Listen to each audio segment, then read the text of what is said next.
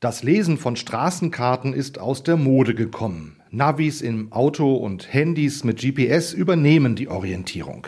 Deshalb ist heute der Lies eine Straßenkarte Tag. In Nordamerika begeht man tatsächlich am 5. April den National Read a Road Map Day. Straßenkarten gibt es übrigens schon seit dem Jahr 1501.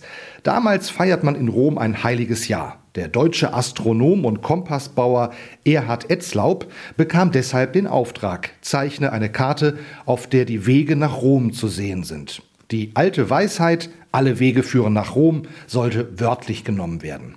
Über Jahrhunderte war die Kunst des Kartenlesens überlebenswichtig. Ich erinnere mich als Kind noch gut an Reisen. Mein Vater am Steuer, meine Mutter mit einem dicken Kartenbuch auf dem Beifahrersitz.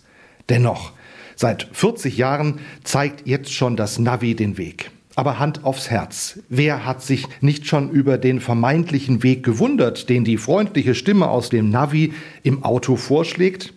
Die sind so programmiert, dass sie den schnellsten, spritsparenden oder kürzesten Weg finden. Aber echte Lebenserfahrung, menschliches Urteilsvermögen und Kreativität fehlt den Geräten. Der ließ eine Straßenkarte Tag erinnert daran, sich nicht zu abhängig von Technik zu machen.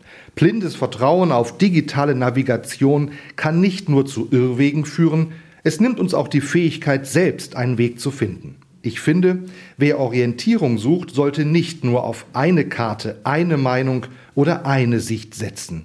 Es ist die Summe der Orientierungspunkte und Informationen, die Menschen zu einem Weg verbinden können. Der Glaube ist eine Facette des Wegfindens durch Höhen und Tiefen. Gott kann Orientierungszeichen sein. Die letzte Wegentscheidung trifft jeder Mensch einzeln.